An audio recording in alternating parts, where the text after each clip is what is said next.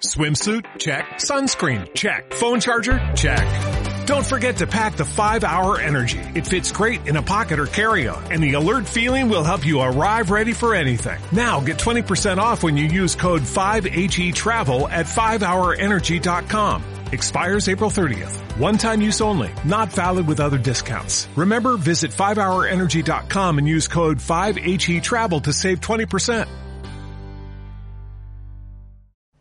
Salmo 135. Y estamos ya en el cierre de esta serie de los salmos verso por verso, que ya llevamos una temporadita bastante larga estudiándolos. Y acabamos de terminar un ciclo de 15 salmos que empezó en el Salmo 120 y terminó en el Salmo 134, que fue un ciclo de 15 salmos que se llaman los salmos de ascensión. Los salmos de ascensión, los salmos que se cantaban cuando el pueblo de Israel subía a Jerusalén a celebrar las fiestas. Y hablamos de que estos 15 salmos son un son una preparación, como ir subiendo una escalera de 15 peldaños. El 15 tiene relación con el perfeccionamiento del alma humana para llegar a, eh, a ser digna de entrar a la Nueva Jerusalén. Y fue una etapa de estudio de 15 salmos muy, muy especial. Y el último salmo, el Salmo 134, concluyó con, con el último escalón, el último tema, en este ascenso hacia la Nueva Jerusalén.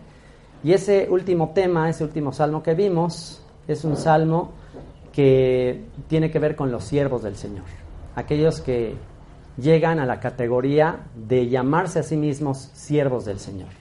Y si alguien no escuchó esa grabación, les recomiendo escuchar toda la serie. Pero en ese último salmo, en esa última grabación, hablamos de, de que el último escalón, el clímax lo más alto para llegar a la conexión con el Altísimo, con el Dios que hizo los cielos y la tierra, es llegar al nivel de siervos. A diferencia de lo que uno podría pensar, en la escalera del éxito en este mundo, ¿cuál es el anhelo del ser humano? Llegar al tope del poder donde todo el mundo le obedece. Ese es como donde ya tú ya no haces nada y todo el mundo te está sirviendo, ese es como el ideal humano, pero el ideal de Dios es al revés, o más bien ese es el correcto y nosotros somos los que lo hemos hecho al revés. El ideal de Dios es que entre más alto queramos llegar, más abajo eh, tenemos que estar dispuestos a bajar. El clímax del, del, poder es el despojarnos de, toda, de todo ego, de todo orgullo, y estar dispuestos a servirle. ¿no? Y estudiamos en ese capítulo, en ese Salmo 134, en el versículo 1, hablando de los siervos del Señor, dice, mirad bendecida al Señor vosotros todos los siervos del Señor, y luego dice, los que están en la casa del Señor, estáis por las noches. Los que estaban en la noche sirviendo y sacrificaban su sueño, sacrificaban su confort, sacrificaban estar en su camita, en su casa, y se iban al templo a estar ahí vigilando eh, por las noches. ¿Y vigilando qué? O sea, ¿qué, eh, ¿qué era lo que vigilaban? No era que el templo necesitara vigilancia. Estaban ahí simplemente por el honor de Dios. Estaban ahí simplemente por manifestar su gratitud al Rey de Reyes y Señor de Señores. Y estaban ahí por las noches, sacrificando todo por el honor de estar ahí. Entonces, eso es lo que en el Salmo 134 le da a estos siervos, a los levitas, a los sacerdotes que estaban ahí por turnos, ese título de siervos de Dios. ¿Cómo tú puedes llegar a recibir el título de siervo de Dios? Eh, en hebreo, Abdei Yud los siervos, los esclavos del Señor. ¿Cómo puedes llegar a ese nivel de recibir ese título de honor? Porque es un título de honor decir soy siervo del Señor, soy esclavo del Señor. Es un título de honor. ¿Cómo puedes llegar a tener ese título de honor? Cuando renuncias a tu comodidad, cuando renuncias a tu confort, cuando renuncias a, buscar cosas para ti. Cuando dejas de buscar cosas para ti y, y todo lo que haces lo haces en honor del Señor, entonces en ese momento tienes el título de honor de ser un siervo del Señor. Porque el siervo no vive para sí. ¿El siervo para qué vive? Para servir al amo. ¿Y acaso el siervo espera en algún momento reparto de utilidades o espera aplausos? ¿Qué dice? ¿Qué dijo Yeshua justamente acerca del siervo que terminó de hacer todo lo que tenía que hacer y al final qué se le dice? Siervo inútil. O sea, simplemente hiciste lo que tenías que hacer. Entonces, el Salmo 134 aplastó todas nuestras expectativas de gloria, de eh, prestigio, de comodidad, etcétera, y nos mostró que en realidad el servicio a Dios, el objeto de honor, no somos nosotros, sino es Él. Y eso nos ayuda a hacer una auditoría en nuestro corazón y a pensar por qué es que servimos al Señor. Porque se puede dar el caso de estar sirviendo a Dios, pues por honor para uno mismo, por comodidad para uno mismo, por interés, por recibir gloria de los hombres, por recibir dinero, fama, etcétera, ¿no? Entonces, si lo que estamos haciendo es servir a Dios por nosotros mismos, pues, ¿cuál es el cuál es el mérito? O sea, ¿cuál es la diferencia de trabajar en el mundo para cualquier otra cosa? ¿Cuál es la diferencia? Entonces, realmente el servir a Dios no es servirle por nosotros, es servirle por Él. Y eso es lo que aprendimos en el Salmo 134. Y el Salmo 135 sigue en la misma línea. El Salmo 135 sigue en la misma exhortación hacia los siervos del Señor. Y comienza con la palabra aleluya, una de las palabras más famosas en todos los lenguajes, aleluya. Aleluya, aleluya. Aleluya simplemente es una exhortación a cantarle, a agradecerle, a glorificar a Ya. Aleluya, Halelu. Es Halel, es como canto, como exaltación, como, como darle gloria. Y Halelu es la eh, conjugación en plural, hablando a todos, exhortando a la comunidad, al pueblo, a darle gloria, a agradecerle, a cantarle, a bendecirle, a ¿a quién? A Ya. Ya la contracción del nombre Yud Hei, que simplemente es un acróstico del verbo existir en futuro, presente y pasado. Y Yehovah Ya, el que será, el que es y el que fue. Cántale, agradecele, bendícele al que será, al que es y al que fue, al eterno. Cántenle, aleluya, exáltenle al Señor. Alabad el nombre del Señor, alabadle siervos del Señor. Y ahí está la palabra, eh, advei, ahí está eh, la palabra siervos, eh, los que ya llegaron a ese nivel de negarse a sí mismos, los que ya llegaron a ese nivel de entender que estamos aquí simplemente para darle gloria a Él, y comienza el salmo con una eh, exhortación que hace el que escribió este salmo, una exhortación a agradecerle al Eterno.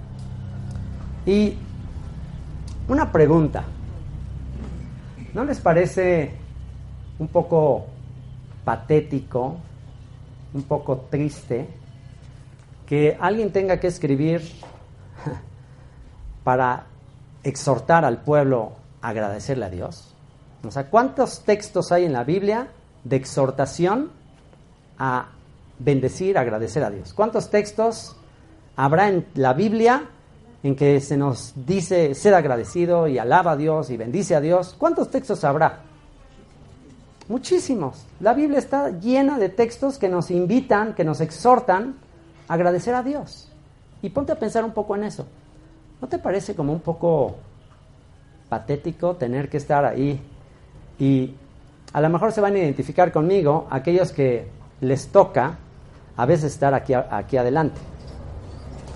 Y es un poco patético, enfermizo, triste, eh, y los que han estado aquí saben a qué me refiero.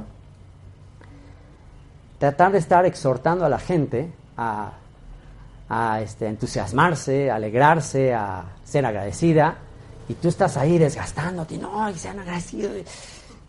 Y empiezas a observar a la gente y se siente muy feo cuando tú estás así con toda la pila exhortándoles a que estudien, a que agradezcan, a que bendigan y ves a la gente así. O sea, y tú, oye, no, mira, la palabra es una delicia y ves a la gente. Es bastante patético. Y, y si a mí me deprime eso, si a mí me...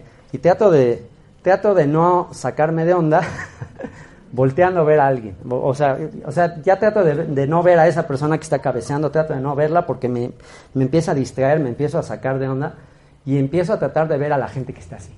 Entonces, si, si veo a los que están así, mira, ya está hasta con video ahí sacando. Así, entonces ya me diría, me pongo a platicar ya nada más con ella, todo muy ya dormido. ya nada más platicar. Pero muchas veces así me ha pasado. Muchas veces así termino, estoy en un grupo y de hecho ha habido etapas en mi vida y luego ya me recargo un poco de pila y ya me gusta otra vez hacerlo así. Pero ha habido etapas en mi vida que, o sea, que ya por no soportar eso, he decidido mejor ponerme al frente de un, de un teléfono, una grabadora o la computadora.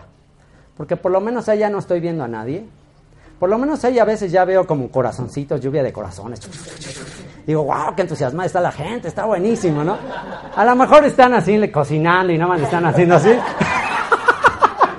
La verdad ni están poniendo del pero le están haciendo así, bueno, por lo menos wow, te anima, te anima a ver entusiasmo.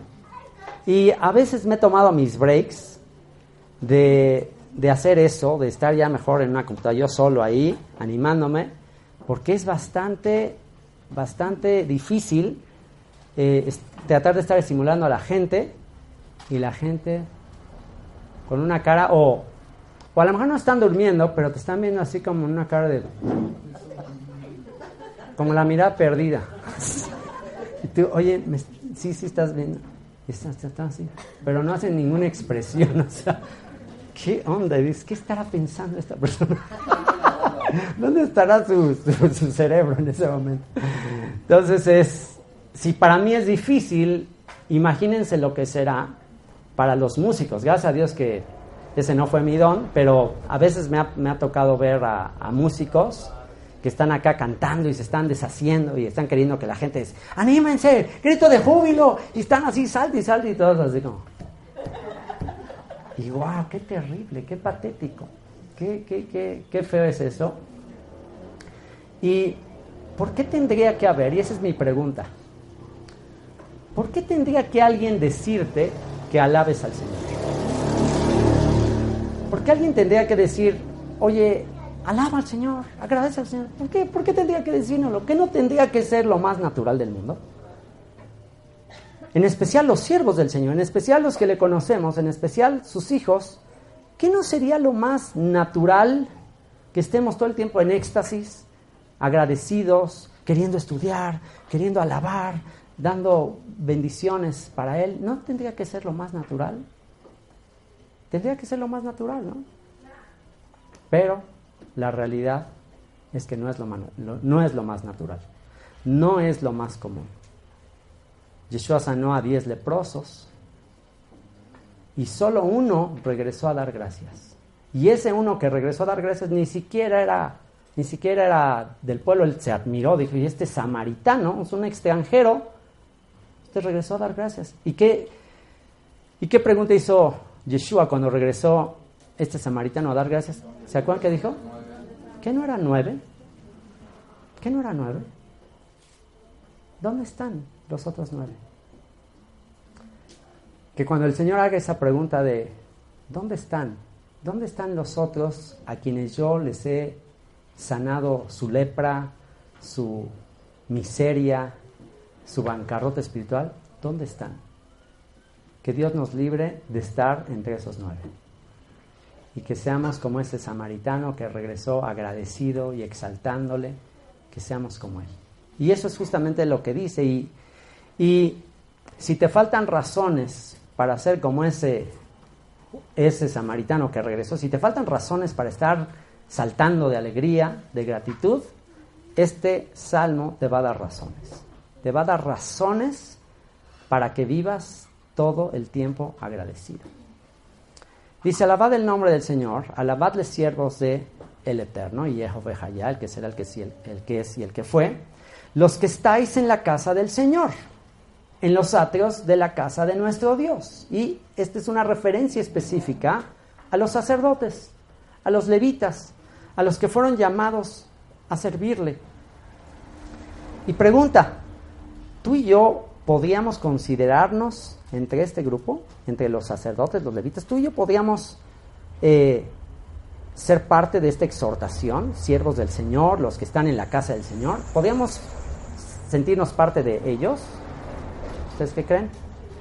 Claro. ¿Qué dice el apóstol Pedro en su primera carta? Eh, en su primera carta, ustedes son real sacerdocio, nación santa, pueblo adquirido por Dios. Ustedes que en otro tiempo no eran pueblo, ahora sois pueblo. En otro tiempo que no eran compadecidos, ahora son compadecidos. Ustedes son el especial tesoro del Señor. Ustedes son una nación santa. Entonces nosotros somos. Entonces esta exhortación es para nosotros. Alaben el nombre del Señor, alaben sus atributos. Nombre tiene que ver con sus atributos, sus virtudes, lo que Él es. No le alabo por lo que hace, le alabo por lo que es. No le agradezco por lo... O sea, aquí hay muchas cosas que hace, pero principalmente le agradecemos, le alabamos por lo que es. Alabad el nombre del Señor, alabad de siervos del Señor, los que estáis en la casa del Señor, en los atrios de la casa de nuestro Dios. Alabad a Ya, al Eterno. Y la palabra Ya es una contracción de Yud He otra vez. Cuando dice Ja ahí, en el versículo 3, es una contracción. Ahí no está totalmente revelado el nombre de Dios, no está completo el nombre de Dios. Según los comentaristas judíos, dicen que cuando aparece el nombre de Dios así a la mitad ya, tiene que ver con la revelación parcial de Dios en el tiempo en que Israel se mantiene en el exilio. Cuando Israel está en el exilio, eh, dice que todavía no están revelados todos los atributos de Dios. Entonces, eh, en un sentido, nosotros estamos en el exilio. Y aún así, aunque a veces no entendemos todo lo que Dios está haciendo, aunque no sabes por qué están pasando las cosas, tú alábale, agradecele. Precisamente por eso le agradecemos. Por eso es Dios. Porque no hace. Si entendiéramos todo lo que Él hace, pues entonces no, no sería Dios, entonces estaría así de chiquito para que lo entendamos con nuestro cerebro. Entonces, alaba a Dios aun cuando no entiendas todo lo que hace. Y aquí te da una razón. Aquí te da una razón de por qué alabarle. Verso 3. Alabad allá, aun cuando no entiendes lo que está haciendo. ¿Por qué? Porque Él es bueno. Porque Él es bueno. Wow, está sucediendo esta adversidad, esta tragedia, esto que no estoy entendiendo. En ese momento alábale. ¿Por qué? Porque eso que tú pienses, eso que tú piensas que es malo, ¿qué crees? No es malo, es bueno. Ah, caray, ¿cómo puede ser? ¿Sí? Eso que tú piensas que es malo, no es malo, es bueno. ¿Dónde dice eso? ¿Dónde está escrito? Todas las cosas ayudan a bien a los que aman a Dios. Si tú amas a Dios, eres su siervo. Si eres su siervo, eres real sacerdocio, eres su especial tesoro. Entonces, lo que te está pasando, que piensas que es malo, no es malo, es bueno. Ponte a bailar. Ponte a agradecerle, wow, Señor, mira esto que me pasó. ¿Cómo salían los apóstoles cuando los metían a la cárcel, los azotaban? ¿Cómo salían de ahí? Dice que salían cantando, bailando, porque habían sido tenidos por dignos de sufrir afrenta por causa del nombre. ¡Wow! ¡Qué cosa tan increíble! Se nos está dando el privilegio de padecer, de sufrir por Él. ¡Qué privilegio! Entonces, alábale, porque Él es bueno. Te quiere compensar, te quiere algún día recompensar. ¿Qué está escrito? Él hace la herida y Él la sana. Él enjugará toda lágrima de los ojos de ellos. Él compensará todos los agravios, todas las injusticias, porque efectivamente sí, en este mundo eh, hay injusticias, en este mundo tendréis aflicción, dijo pero confiad, yo he vencido al mundo. O sea, un día vas a recibir la compensación con intereses de todos los padecimientos que tuviste. Entonces, si estás recibiendo un padecimiento es porque estás siendo probado y si pasas la prueba, recibirás la corona de gloria que Él ha preparado para todos los que le temen. Entonces, estás recibiendo una prueba, estás pasando por un tiempo de adversidad, exáltale, agradecele, bendícele, porque estás siendo partícipe de los padecimientos de Él por su cuerpo y un día vas a recibir la recompensa de eso. Entonces, si te quejas y te quejas y te quejas, pues que va a decir, oye, yo te tenía una recompensa, yo quería ponerte a prueba y un día darte una recompensa, pero como te estás queje y queje y queje, pues ya, pues no te, ya no te doy más pruebas. Ah, ¿quieres tu vida armónica, pacífica, sin pruebas, todo tranquilito? Bueno, pues entonces no esperes ningún tipo de recompensa. ¿Quieres recompensa? ¿Quieres compensaciones? ¿Quieres recibir eh, coronas? Bueno, hay que padecer. Hay que padecer. Si tú estuvieras jugando fútbol joven ahí en la calle y eres un jugador de la calle y estás ahí todo el tiempo echándote tus cascaritas en, las tardes y de repente eh, un día llega uno de, un, visor ahí del, del, Barça o del Real Madrid y, y ve ahí a un chico talentoso jugando en la calle y se lo agarra y le dice, ¿sabes qué?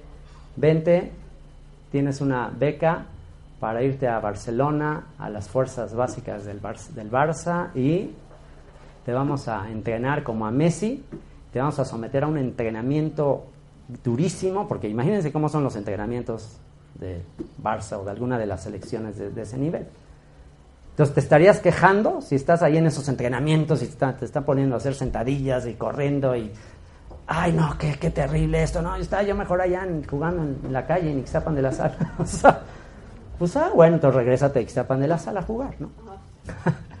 entonces, exactamente, tú y yo hemos sido elegidos de entre las naciones ¿Para qué? Para ser parte de un real sacerdocio. Y prepárate porque va, a empezar el entrenamiento. El entrenamiento va a ser severo. El entrenamiento en este mundo va a ser severo, va a ser difícil, pero ¿valdrá la pena? ¿Crees que Messi diga, valió la pena el entrenamiento? Claro que valió la pena. Entonces, recuerda esa parábola del tesoro, de aquel hombre que encontró un tesoro en un campo y fue, vendió todo lo que tenía para comprar el campo y quedarse con el tesoro. Y eso es lo que tú y yo somos. Somos su especial tesoro. Vean lo que dice a continuación. Cantad salmos a su nombre porque Él es benigno. Él es benigno. La palabra benigno implica que Él siempre piensa lo mejor y siempre espera lo mejor de ti y de mí. Lo opuesto a la palabra maligno el maligno. Y curioso, esto es lo opuesto de, del adversario, de, el adversario de nuestras almas, de Satanás. A Satanás se le llama también el maligno.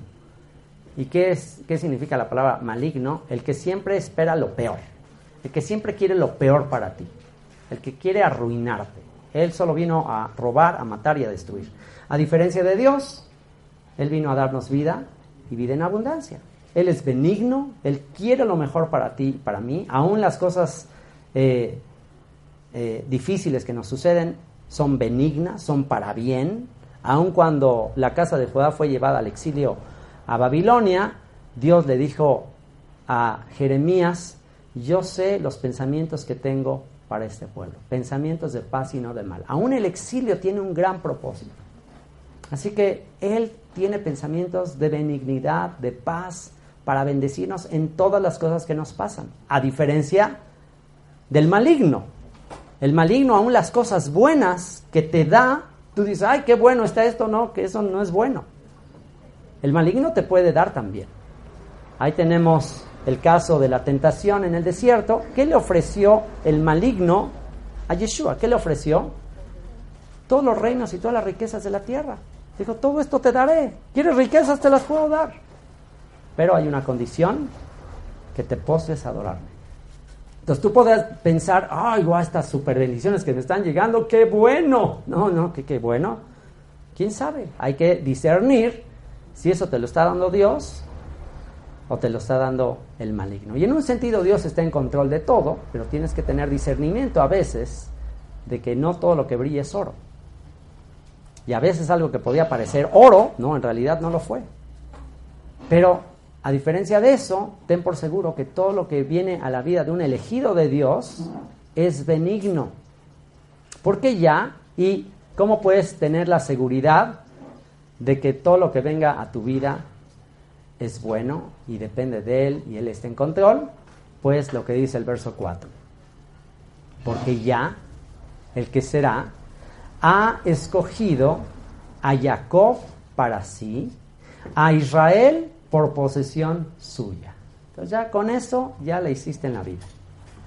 Levanten la mano los que, los que de aquí ya entendieron que tú eres parte de Israel y tú eres su heredad. Levanten la mano los que dicen yo soy Israel. Yo soy el que ha vencido con Dios, yo soy el que ha sido injertado al buen olivo. Bueno, si tú ya entendiste, y por eso tienes que tomar el curso que diseñó aquí Xavi Gretel, si si tú entiendes tu injerto y tu identidad como hijo de Israel, entonces ya le hiciste en la vida. ¿Por qué? Porque entonces ya entendiste que absolutamente todo lo que te pase en la vida será para bien. Todas las cosas obran para bien a los que aman a Dios, a los que conforme a su propósito son llamados. ¿Y cuándo te eligió? ¿Cuándo te eligió? Cuando tú dijiste, ay, ya entendí el curso de Gretel, o ya levanté la mano, o ya le recibí. ¿Ahí te eligió o cuándo te eligió? Desde antes de la fundación del mundo. A los que antes conoció, a los que antes conoció, a estos predestinó. Desde antes que nacieras, Él ya te había predestinado. Y a los que predestinó, a estos llamó, y a los que llamó, a estos justificó, y a los que justificó, a estos glorificó. ¿Qué pues diremos a eso, Chelita? ¿Qué pues diremos a eso? Si Dios es por nosotros, ¿quién contra nosotros? El que no escatimó ni a su único hijo, sino que lo entregó por todos nosotros, ¿cómo no nos dará con él también todas las cosas? Ahora, este versículo subráyalo, si tienes color rosa, subráyalo, porque no nada más es, es uno de los versículos más maravillosos de toda la Biblia, él ha escogido a Jacob para sí, a Israel por posesión suya. No nada más es uno de los versículos más hermosos de toda la Biblia, también es uno de los, de, los versículos más sorprendentes de toda la Biblia. ¿Por qué sorprendentes? Porque, bueno, Él es soberano, Él puede escoger a quien Él quiere. Él escogió a Israel por posesión suya. ¿Qué dijo de Israel? Si ustedes obedecen mi pacto, ustedes serán mi especial tesoro entre todos los pueblos. Esa es la sorpresa, ese es, lo sorprendente de ese versículo. ¿Por qué es sorprendente? Bueno, no es nada sorprendente que tú y yo hayamos elegido a Dios eh, en el sentido de, atesorarle. Nosotros atesoramos a Dios, atesoramos la palabra de Dios. ¿Por qué? Porque es santo, porque es puro, porque es hermoso, porque es increíble, porque es justo, porque... o sea, ponte a pensar en todas sus maravillas. Si, si yo quisiera enumerar todas sus maravillas, si yo quisiera contar todas sus maravillas, como está escrito también, ¿qué dice? Enumerarlas. No. No puedo. Has aumentado, Señor, todas tus maravillas. Enumerarlas no puedo. O sea, ponte a pensar en todas sus virtudes, todos sus atributos. ¿Puedes contarlos? No puedo. ¿Cuántos son? ¿Cuántos atributos tiene Dios? Infinitos. Entonces, atesorarlo la palabra shomer, atesora, atesora su palabra, atesora, eso está fácil. ¿Por qué? Pues sus, virtudes son sin límite, son infinitas. Pero ¿qué es lo sorprendente de que Él te ha elegido a ti y me ha elegido a mí? ¿Qué es lo sorprendente? ¿Qué es lo sorprendente que Él diga de ti, de mí, esta persona es un tesoro para mí? ¿Qué es lo sorprendente? ¿Cómo puede decir de mí que yo soy su tesoro? ¡Wow! Ponte a pensar eso. Todos aquellos que batallan con su autoestima, todos, aquellos que dicen, no, pues ya, no, sí, pero, no, yo soy malísimo, ya, ya. Todos los que están batallando con su autoestima y deprimidos, que no soy un bueno para nada. Mi padre siempre me dijo que soy un bueno para nada. si tienes ese conflicto y la gente te ha dicho que no sirves, etcétera, bueno, si has comprendido que tú eres Israel, y que eres Israel, lo vi, lo débil, lo que no es, si Él te ha elegido, ¿qué quiere decir? Que tú eres un tesoro. Te atesoró. Te atesoró tanto, fuiste tan valioso para Él, fuiste de tan grande valor, fuiste de tan grande estima, que entregó lo más preciado. ¿Y qué es lo más preciado? ¿Cómo puedes saber qué tanto te, te aprecia, qué tanto te valora? Échate esta. Entregó a su Hijo justo, inocente, perfecto, a cambio de tu vida. El justo por los injustos para llevarnos a Dios. Ese es el valor, ese es el precio que Él le puso a tu alma. ¿Cuánto cuesta? ¿Cuánto cuestas tú? ¿Cuánto cuesta tu alma? ¿Cuánto cuesta tu alma? Si pudieras hacer un avalúo de tu cuerpo, de tu carne, eh, ¿cuánto costaría? Aquí a lo mejor los ingenieros químicos podrían ayudarnos. ¿Cuánto costaría si se hace un análisis del cuerpo humano y mineralmente hablando, químicamente hablando, cuánto cuesta el cuerpo humano? Yo creo que no cuesta ni 10 dólares. O sea, nada, vas a la botica y compras todos los minerales que hay en tu cuerpo y la gran mayoría es agua y mucho de y lo demás minerales. ¿Cuánto cuesta tu cuerpo? No cuesta gran cosa. Pero ¿cuánto cuesta tu alma? ¿Cuánto cuesta tu alma? El cuerpo, polvo eres, al polvo volverás, pero tu alma, ¿cuánto cuesta lo que hay dentro de ti? ¿Cuánto cuesta tu pensamiento, tus emociones? ¿Cuánto cuesta eso? ¿Sabes cuánto lo en cuánto lo valuó Dios? En su Hijo muriendo en una cruz. Eso es lo que tú vales para Él. Con amor eterno te he amado, por tanto te prolongué mi misericordia, porque a mis ojos fuiste de gran estima, fuiste honorable. Por eso daré hombres por ti y pueblos por ti. Y vamos a ver todo lo que el Señor dio por su pueblo. Dice, porque yo sé que el Eterno es grande y el Señor nuestro mayor que todos los dioses. Todo lo que el Eterno quiere, ¿qué dice? Lo hace. Tan, tan. Soberano. Todo lo que quiere, lo hace. ¿Y qué crees? Quiso elegirte. ¿Y quién le puede impedir que te elija? ¿Quién le puede estorbar para salvarte? ¿Sabes quién le puede salvar? Ni tú mismo. Ni tú mismo, ni tus defectos, ni tus limitaciones, ni, mis pecados, ni eso le impidió redimirnos.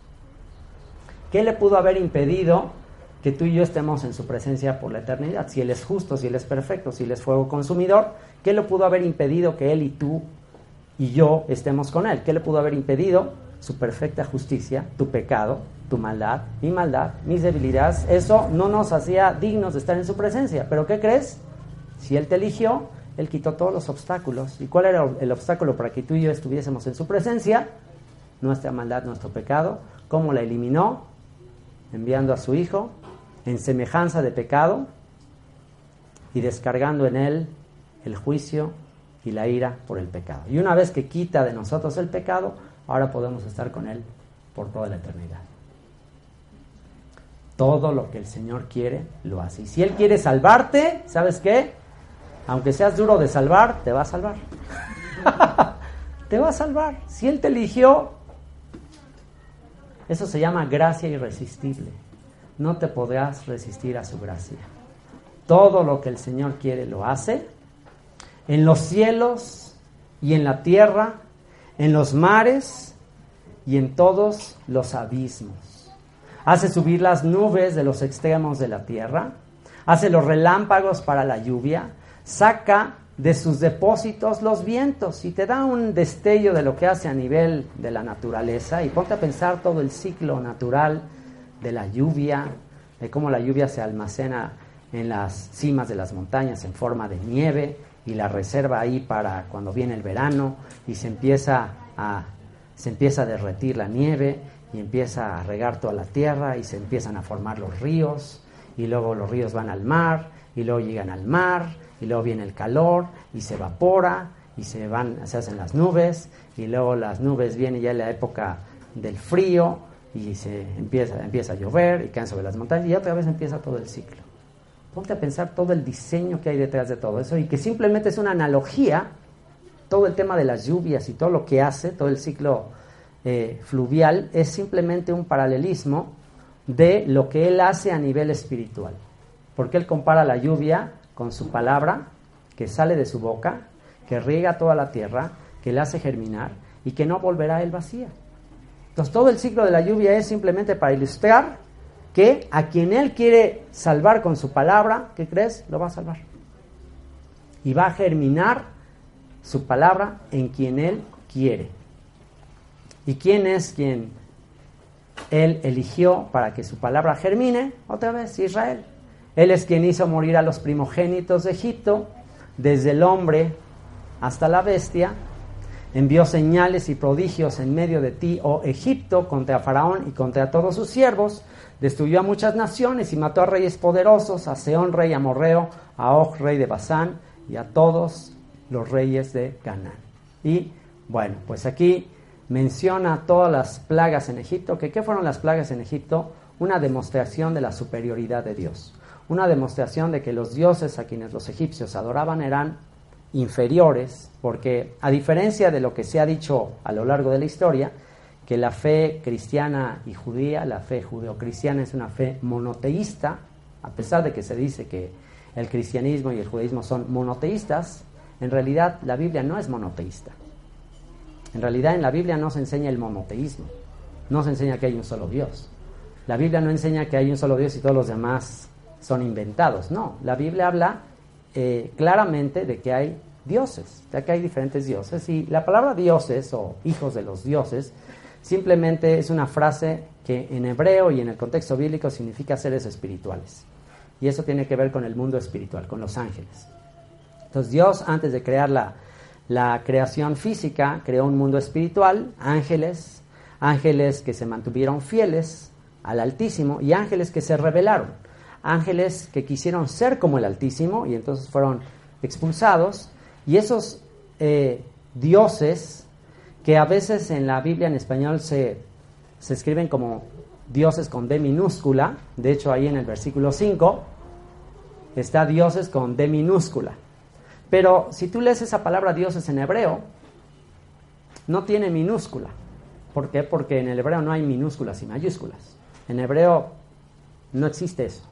Entonces, eh, en hebreo, la palabra Elim, o en ocasiones Elohim, está hablando y tienes que conocer el contexto para ver si está hablando del Dios de Abraham, Isaac y Jacob o está hablando de los dioses, los ángeles caídos que se rebelaron en contra de Dios. Entonces aquí está hablando de que Dios, el Dios de Abraham, Isaac y Jacob, es el creador, es el soberano, es el que hace lo que quiere y todos los demás dioses están bajo su autoridad. Entonces, eh, todos estos dioses que están bajo su autoridad van a cumplir al final de cuentas lo que él quiere. Y estos dioses, ¿cuál es su función? Bueno, están los dioses o los ángeles que están sirviéndole a él, eh, y están los dioses que, aunque según ellos no le están sirviendo, al final están cumpliendo su propia voluntad. Y lo podemos ver en el libro de Job. En el libro de Job dice que vinieron los hijos de Dios a presentarse delante de él, entre ellos Satanás. Entonces, aún Satanás le tiene que rendir cuentas a Dios. nadie está fuera de la soberanía y del control de Dios.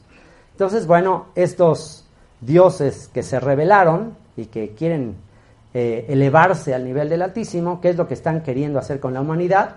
Están buscando robar, matar y destruir, destruir a la humanidad. Eso es lo que buscan. Y en la torre de Babel, cuando la humanidad se fue detrás de esos dioses y quisieron ellos también levantarse y elevarse, pues entonces Dios simplemente entregó las naciones al dominio de estos dioses eh, ángeles caídos y él decidió tomar por heredad a Israel. Él dijo, ok, está bien, los dioses de las naciones ahí se van a hacer cargo del mundo, ustedes quieren rebelarse contra mí, bueno, vayan y sigan estos dioses falsos, pero a Israel lo tomo yo. Y eh, del versículo 8 en adelante nos habla de cómo a partir de ese momento que la humanidad entera se revela al Altísimo, entonces él decide elegir a Israel como primogénito, como la nación primogénita. ¿Qué hace la nación primogénita? En una familia, ¿por qué se nombraba un primogénito? Se nombraba un primogénito cuando el papá ya no iba a poderse hacer cargo de la familia, ya eh, el papá antes de morir nombraba un primogénito y el primogénito se encargaba del bienestar del resto de la familia. Entonces, por cuanto toda la familia de la humanidad se corrompe, Dios decide elegir a un primogénito para que ese primogénito se encargue del bienestar del resto de, la humanidad, para hacer luz a las naciones. Y esa nación que es elegida como primogénita es Israel. Por eso dice que Él es quien hizo morir a los primogénitos de Egipto, pero a quien preservó a los primogénitos de Israel. ¿A través de qué? A través de la sangre del cordero. O sea, la sangre del cordero consagra, santifica, aparta a los primogénitos de Israel y a partir de ese momento Israel se convierte en la nación primogénita que, que, va a llevar el conocimiento de Dios al resto de las naciones, la nación a través de la cual Dios va a redimir al resto del mundo. Y dice, es quien hizo morir a los primogénitos de Egipto, desde el hombre hasta la bestia, envió señales y prodigios en medio de ti, Egipto, contra Faraón y contra todos sus siervos, destruyó a muchas naciones y mató a reyes poderosos, a Seón, rey amorreo, a Og, rey de Basán, y todos estos, estos reyes que se mencionan ahí son dioses, son eh, seres humanos que servían a los dioses, a los eh, seres caídos, a los ángeles caídos, eran eh, naciones que Dios eh, expulsa de la tierra para darle esa tierra a Israel y esto explica eh, y, le quita el argumento a críticos de la Biblia o críticos del Dios de Israel diciendo, ¿y por qué Dios mandó, mandó matar a todas estas naciones? ¿Por qué Dios hizo eso?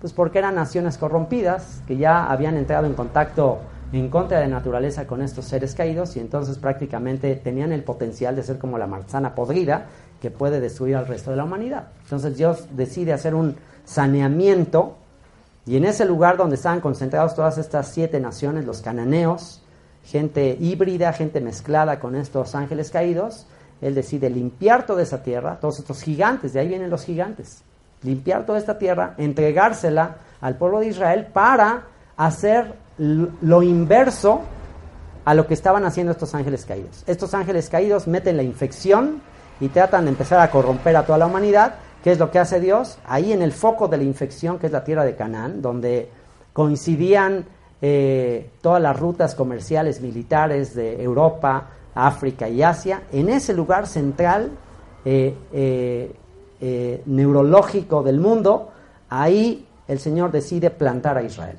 para que Israel se convirtiera en luz a todas las naciones y el conocimiento del Altísimo se llevara a todas las naciones. Digamos que esto es como lo opuesto a lo que sucede en Babel. La torre de Babel eh, es el foco de infección y lo que sucede aquí en Canaán con Israel es la cura, la sanidad. A través de su pueblo va a traer Dios su palabra y va a empezar a traer sanidad al mundo entero. ¿Cuál fue el problema? El problema es que luego Israel también se corrompió. Israel también empezó a seguir a esos dioses falsos. De eso nos habla Deuteronomio capítulo 32. Pero Dios no iba a faltar a su pacto, a su promesa. Salud, chavito. Dios no iba a faltar a su pacto y a su promesa. Y eh, a quien él eligió a un remanente de Israel, a pesar de que iban a ser juzgados por su idolatría, iban a ser llevados a todas las naciones, él iba a elegir a un remanente de estas ovejas de Israel y a estas que él eligió las iba a redimir, las iba a redimir de, del control de estos demonios, los iba a rescatar del control de estos demonios y una vez que los rescatara, entonces los iba a usar para juzgar a estos ángeles y para llevar el conocimiento de Dios a todas las naciones. Y es justamente lo que está diciendo. Y dio la tierra de ellos en heredad, en heredad a Israel, su pueblo. Le quita el control de estas tierras eh, ocupadas por estos eh, por estas naciones corrompidas, le quita la tierra y se le entrega a su heredad, a su tesoro, a Israel, su pueblo. Verso 13, oh eterno, oh ya, oh el que será, el que es y el que fue, eterno es tu nombre, tu memoria, oh eterno, oh el que será, el que es y el que fue, de generación en generación porque el Señor juzgará a su pueblo. Es necesario que el juicio comience por la propia casa. Así que Israel tiene que renunciar a toda idolatría, Israel tiene que renunciar a todo lo que estas naciones estaban adorando, a estos ángeles caídos, y se compadecerá de sus siervos. Y aquí va a hacer una comparación, y con esto va a cerrar el Salmo. Y es una exhortación a que Israel no sea como las naciones. Es una exhortación a que Israel abra los ojos y considere a quién se quiere parecer. Y si tú has sido llamado a ser parte de Israel, considera lo que dice a continuación, verso 15, los ídolos de las naciones son plata y oro.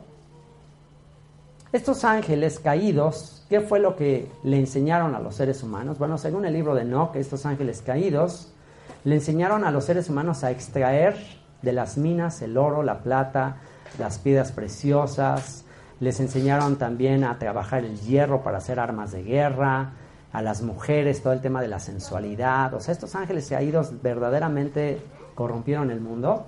Y eh, la manera de servirles después las naciones era a través justamente de plata y oro.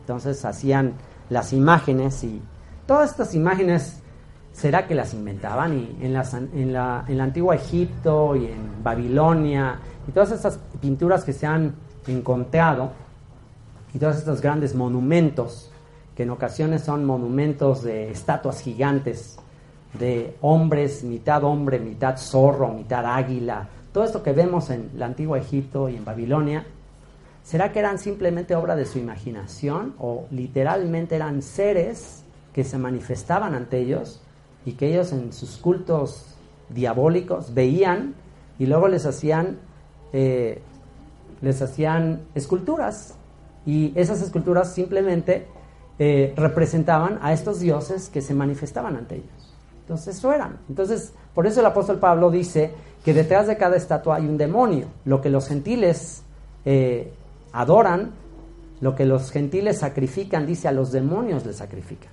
O sea, no es que sean unos tontos al, estar adorando ahí a una estatuita. Y fíjense qué, curioso y qué interesante, qué, qué, qué hay detrás del tema de la idolatría ahora que estamos allá metidos en la jungla maya, eh, allá en Solferino, pues bueno, tuvimos oportunidad de conocer gente que conoce ahí, la, pues hay mucha gente que desciende ahí de los mayas y todo. Y un día nos platicaron acerca de la ceremonia que hacen los chamanes para darle vida a un, eh, a un aluche. Y los aluches son estos supuestos como duendecillos que protegen y es, o sea, tú pensarías que, ay, qué, qué supersticiones, qué cosas ahí tan, o sea, ¿cómo pueden creer en eso? Pero tan creen, nada más para que te des una idea, tan creen que la próxima vez que vayas a Cancún, eh, checa el puente que está en la carretera que va de Cancún a Playa del Carmen y hay un puente que está justamente para ir al aeropuerto. Es para ir al aeropuerto o para ir a la zona hotelera. Hay un puente ahí que nos platicaron que cuando lo estuvieron construyendo se cayó tres veces. O sea que ponían toda la estructura y todo y empezaban a construir el puente y se caía. ¿Qué onda? Y entonces lo volvían a construir otra vez, segunda vez y se volvía a caer.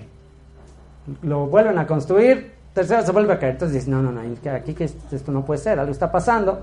Entonces que, total que alguien de ahí, de que tiene conocimiento de la cuestión maya, dijeron, no, lo que pasa es que esta tierra le pertenece a los, pues a los dioses maya y todo, y pues no puedes tú con, llegar y construir aquí este territorio de estos espíritus, y si quieren que no se vuelva a caer ese puente, háganle un altar al dios de este lugar. Entonces, cuando ves el libro de los Hechos y al apóstol Pablo diciendo que había estatuas de los dioses en Atenas, es el mismo principio, es exactamente lo mismo. Eh, el tema de los dioses territoriales, lo que dice la Torre de Babel, lo que sucedió en la Torre de Babel. A diferentes ángeles se les, se les entregó un territorio específico y entonces ese, ese ángel reina en ese territorio específico. Entonces el dios de la tierra. Tú no puedes llegar a esa tierra y no puedes eh, construir ahí algo porque esa tierra le pertenece a ese dios. Tienes que pedir permiso o, en ocasiones por eso es que pueblos entraban en guerra y el, ejército que ganaba ponía ahí su estandarte de su dios, porque se suponía que ese dios es más poderoso del dios que estaba antiguamente en esa tierra. Y ese era el tema de las conquistas. Un dios contra otros. Y bueno, en Cancún sucedió eso. Y entonces, pues, aunque usted no lo crea, los ingenieros, los albañiles de ahí, dijeron, bueno, pues vamos a pedirle permiso al dios de esta tierra. Le hicieron una ceremonia maya pusieron un altar y ves el puente y al lado está el altar a un dios de esos mayas y que santo remedio pusieron ahí el, el aluche o el, dios ese y ya nunca más se volvió a caer el, el puente. Entonces, ahora que íbamos a construir la sinagoga en la jungla, ¿qué crees?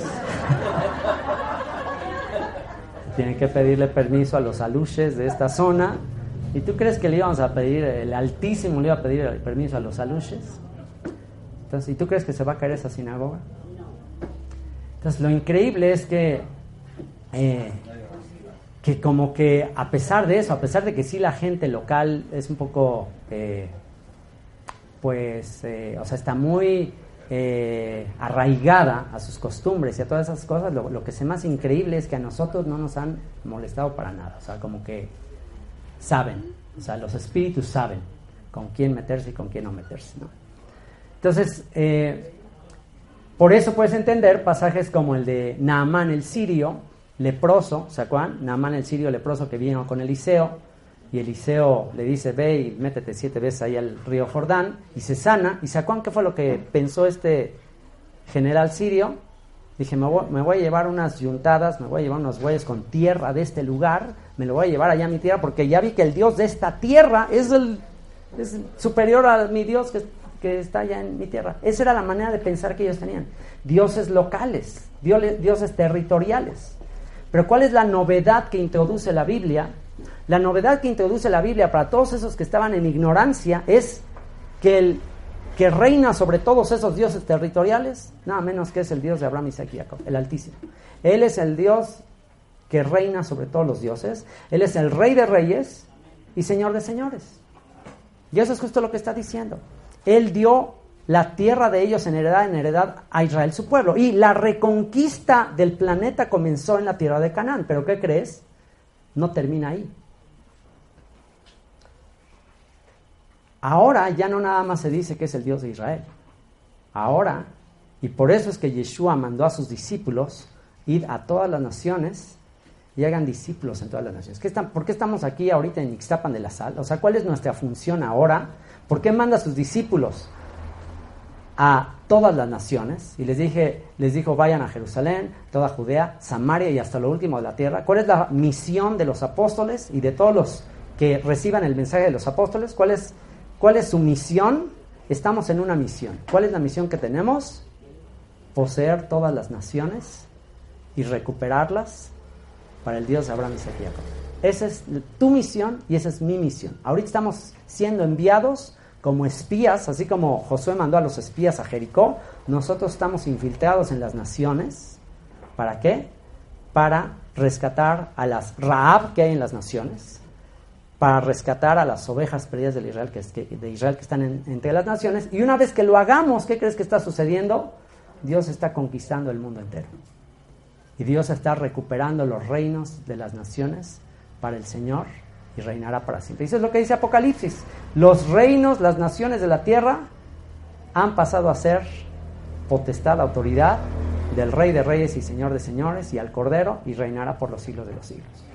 Y en ese periodo, eso es lo que estamos haciendo ahorita, reconquistando la tierra, echando fuera demonios, echando fuera los gigantes, restaurando, buscando lo que se perdió. ¿Por qué? Porque Israel falló en su función, en su misión, y al ratito Israel ya andaba adorando también a los demonios. En vez de proclamar, en vez de exaltar al Altísimo, al ratito Israel ya estaba también adorando a los demonios. Entonces, ¿qué tenemos que hacer? Entender a quién adoramos, a quién servimos. Y aquí es lo que nos dice el salmista, verso 15, los ídolos de las naciones son plata y oro, obra de manos de hombres. Y fíjense, ¿se acuerdan cuál fue el, la mentira o cuál fue la oferta que la serpiente le dio a la mujer. ¿Qué le dijo la serpiente a la mujer?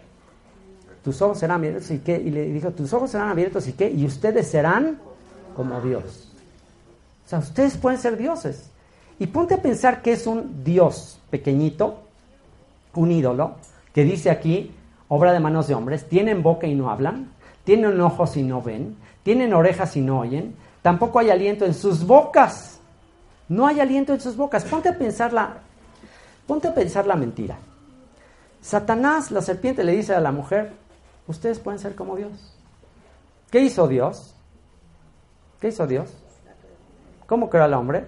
lo formó del polvo de la tierra y sopló aliento se convirtió en un alma viviente. Eso es lo que hizo Dios, ¿no?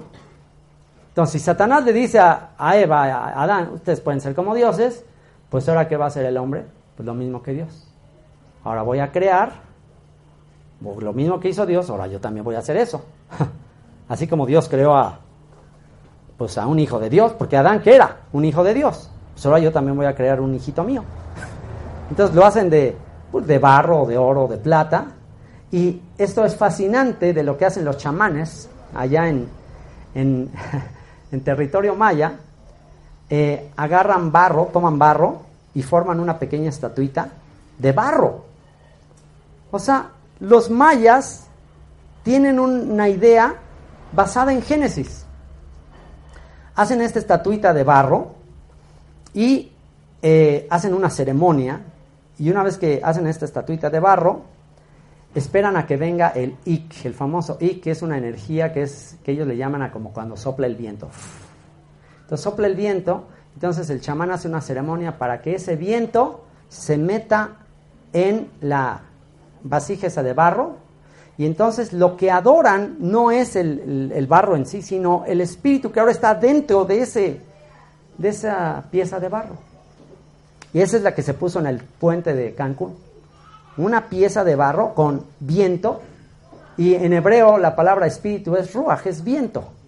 Entonces, ¿y qué es el viento como Dios formó al hombre? Sopló, se convirtió en un ser viviente. Entonces, piensa en todo lo que hay detrás de la idolatría, es el anhelo del ser humano de ser como Dios, de manipular la creación.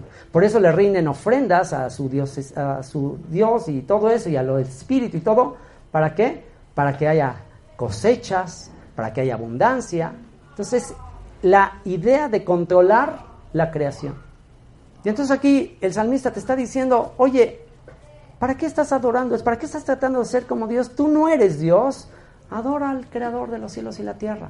Los ídolos de las naciones son plata y oro, obra de manos de hombres, tienen boca y no hablan, tienen ojos y no ven, tienen orejas y no oyen, tampoco hay aliento en sus bocas, semejantes a ellos, y este versículo subrayalo, porque este es todo el meollo del asunto todo el meollo del asunto, en esencia, con lo que vamos a cerrar es lo siguiente. ¿Cuál es el gran peligro de la idolatría? ¿Cuál es el gran peligro de tratar de imitar a Dios o de ser como Dios, pero creando sustitutos, creando imitaciones de lo que Él es? Tienen boca y no hablan, tienen ojos y no ven, tienen orejas y no oyen. A la hora de hacer un Dios, el ser humano está degradando, se está haciendo algo inferior a él mismo. Y dice, semejantes a ellos son los que los hacen y todos los que en ellos confían. Esta es la paradoja. Este es el principio. Tú te vas a convertir en una copia de aquello a lo que adoras tú te vas a, convertir en una copia de aquello que veneras, que exaltas, que le das precio. Semejantes a ellos son los que los hacen y todos los que en ellos confían. Y aunque esto que están haciendo los mayas, pues para muchos de nosotros podría parecer como que, bueno, pues eso, eso no es mi costumbre, o sea, ¿eso qué tiene que ver conmigo? ¿Eso qué tiene que ver conmigo? Yo no estoy haciendo estatuitas de aluches, yo no estoy... Yo no, alguien podría decir, yo no estoy haciendo eso. Entonces esto como que, ah, cultura general. Pero a mí, ¿esto qué? O sea, yo no estoy adorando nada. Bueno, ahí es donde tienes que pensar realmente qué roba tu atención. ¿Qué roba tus... qué roba tu confianza? ¿Qué hace que ¿A qué le rindes tu culto o a qué le dedicas tiempo recursos? Pensando en que haciendo eso te va a beneficiar. Y ahí podemos meter, ahora sí, muchísimas cosas que aplican. ¿Cómo qué? Como el dinero, como el placer, como, eh, pues puede ser hasta una persona en sí, mil cosas que distraen tu atención de el Altísimo. Cualquier cosa que distraiga tu atención del Altísimo, entonces se está convirtiendo en un ídolo y Si tú le rindes culto al, por ejemplo, si tú le rindes culto al dinero, si el dinero es tu Dios, en hebreo, en, en, la cultura hebrea o en esa cultura, eh, el Dios del dinero se le, se le llamaba Mammon, el Dios del dinero. Y si todo el tiempo tú estás pensando en dinero, entonces donde está tu tesoro, ahí también estará tu corazón. Y se me hace increíble que la gente más adinerada que hemos conocido es la gente menos desprendida. Hay excepciones, por supuesto, hay excepciones, pero qué paradoja que aquello que veneras, que adoras, luego se convierte en tu amo y ya ni siquiera puedes disfrutar de eso, ya ni siquiera puedes disfrutar de eso porque todo el tiempo estás solo sirviendo a eso y jamás es suficiente. Todo el tiempo es más y más y más y más. O cualquier otra cosa a la que le rindes tu, tu devoción. Así que, principio, tú te vas a convertir en, una, en un esclavo de aquello que adoras. Y empezamos con el tema de la esclavitud. ¿Quieres ser esclavo de lo creado, de la creación, de lo temporal? ¿Quieres ser esclavo de eso y terminar sirviendo y, y dedicando tu tiempo valiosísimo, tu, tu devoción a esas cosas temporales? ¿O le rendirás tu devoción a aquel que es espíritu y vida y que vive para siempre? Porque el principio es así. El principio es tú te vas a hacer esclavo y te vas a parecer aquello que adoras. ¿Qué es el dinero? Materialismo, frialdad, solo pensar en negocio, no me interesa más que negocio. Entonces te vas a hacer así. O te vas a hacer como aquel que siendo rico se hizo pobre. ¿Cómo? ¿A quién vas a imitar? Entonces la gran ventaja que tienen los hijos de Israel, la gran ventaja que tiene el tesoro del Señor es que si tú adoras al Altísimo, que en quién se manifestó, el Altísimo en quién se hizo imagen. O sea, si de lo que se trata es de hacer imagen, fíjate, si tú te estás haciendo imágenes para adorarlas, que son copias, sustitutos, y el dinero es una copia, y el placer es una copia, y el conocimiento, y todas las cosas de este mundo son una copia, ¿por qué no te vas al original? ¿Quién es, ¿Cuál es la copia original del invisible? ¿Cuál es la copia genuina? Yeshua, Él es la imagen del Dios invisible. Entonces, en vez de que te hagas un sustituto a quien adores, mejor adora al original. Porque si adoras al original, ¿qué crees? Semejante vas a ser a Él. Semejante vas a ser a Él. ¿Y cuál crees que es tu destino y tu propósito por el cual fuiste predestinado y elegido para ser Israel? ¿Quién es la cabeza de Israel? Él es la cabeza de Israel. Y anote estos dos textos que te voy a dar. Segunda de Corintios 3, 17 al 18. Vamos a leerlo rápidamente. Segunda de Corintios 3, 17 al 18.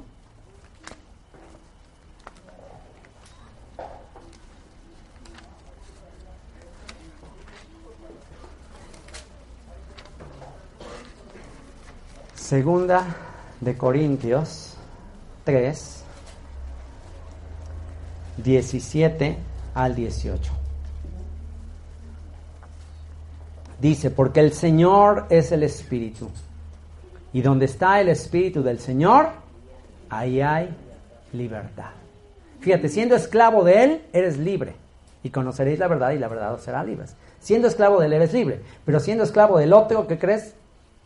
Seguirás siendo esclavo. Él quiere liberarte.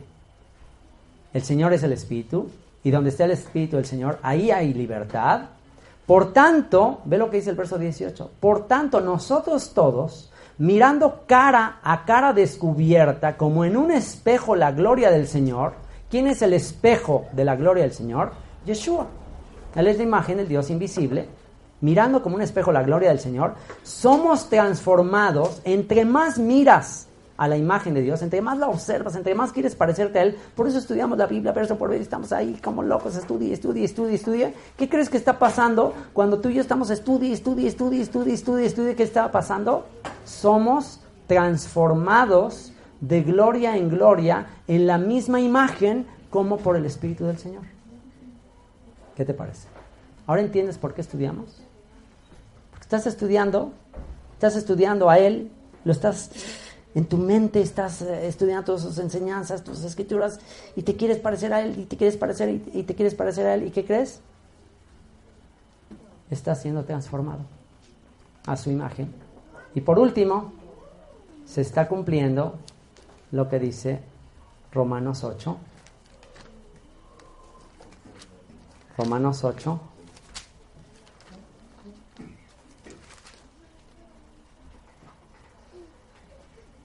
Versículo.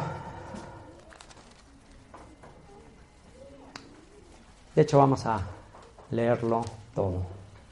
Ahora pues ninguna condenación hay para los que están en Cristo Jesús, los que no andan conforme a la carne, sino conforme al Espíritu.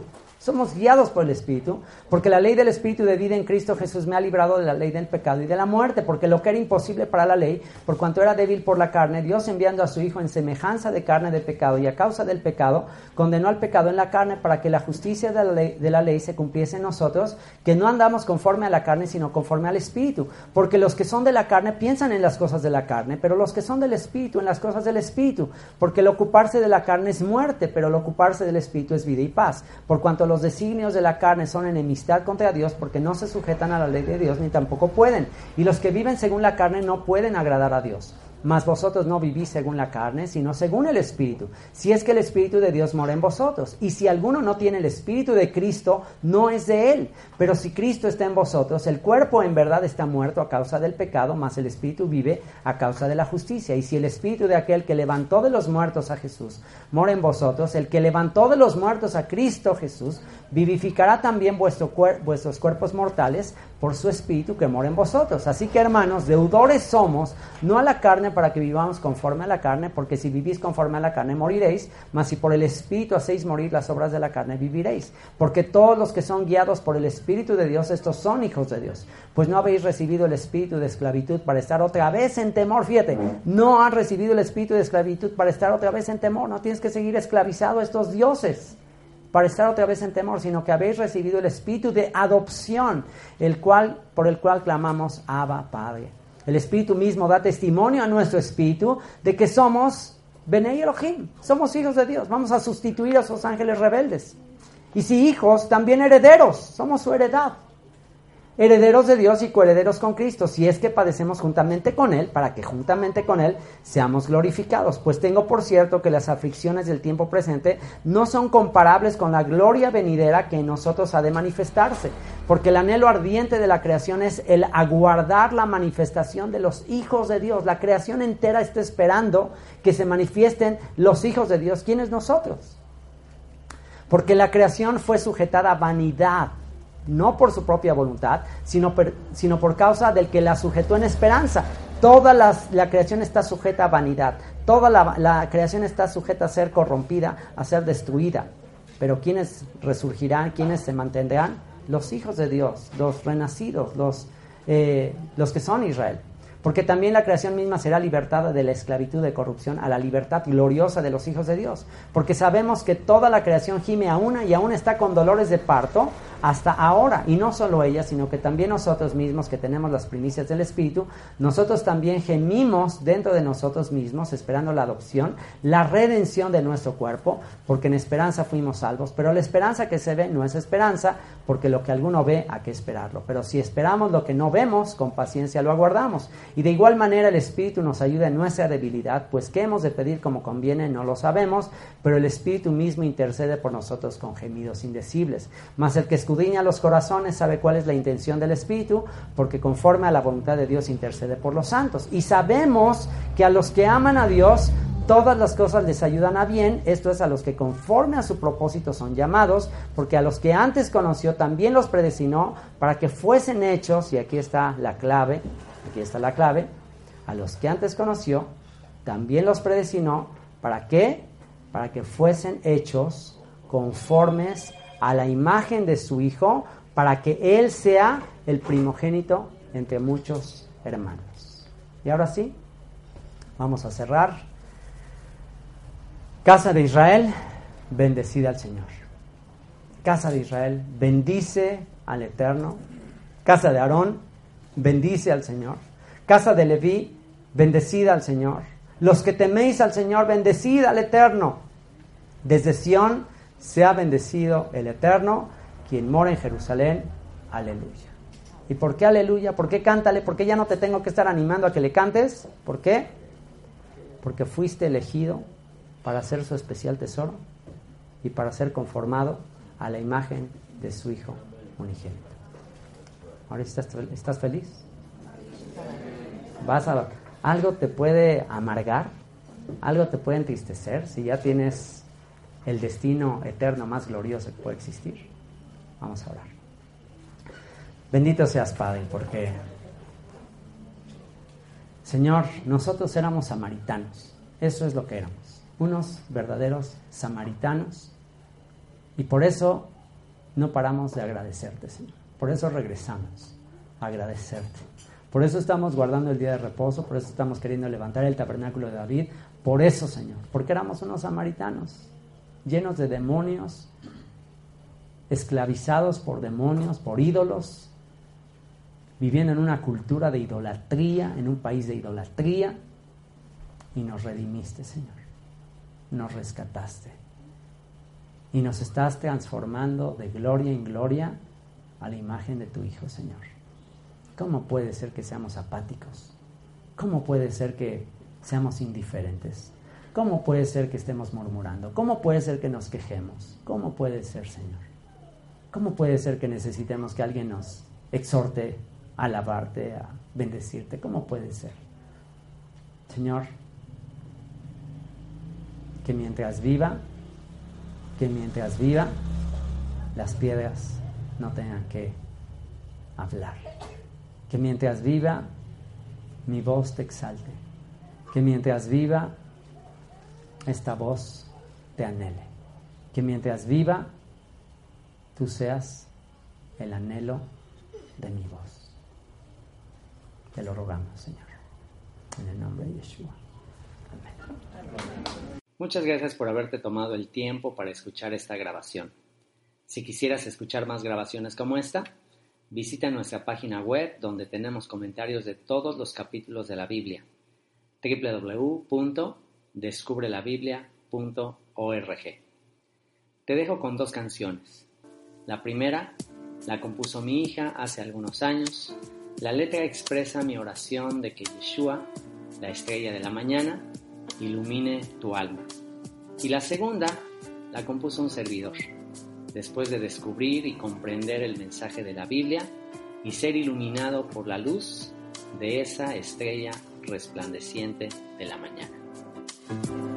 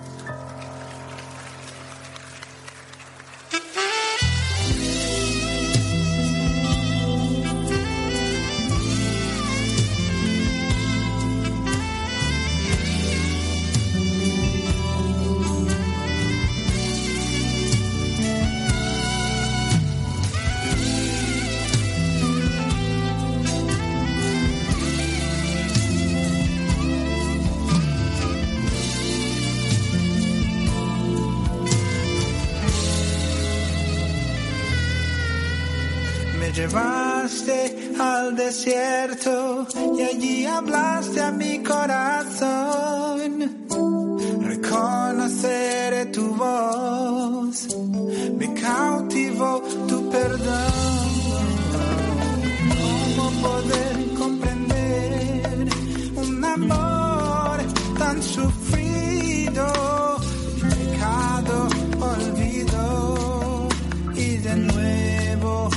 said no.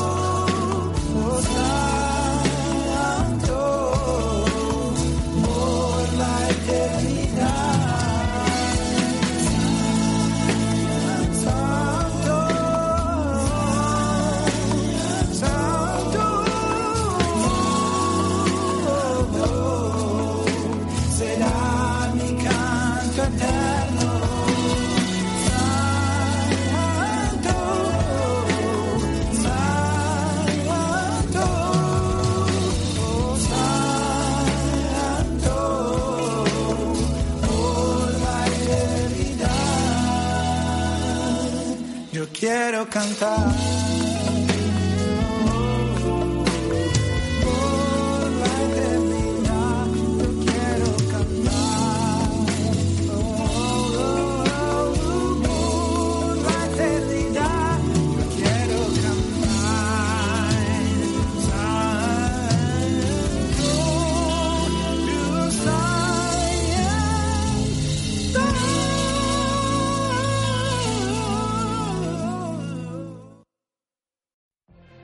if you could have a career where the opportunities are as vast as our nation, where it's not about mission statements, but a shared mission?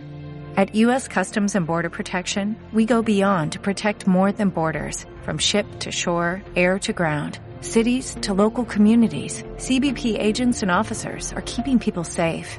Join U.S. Customs and Border Protection and go beyond for something far greater than yourself. Learn more at cbp.gov slash careers.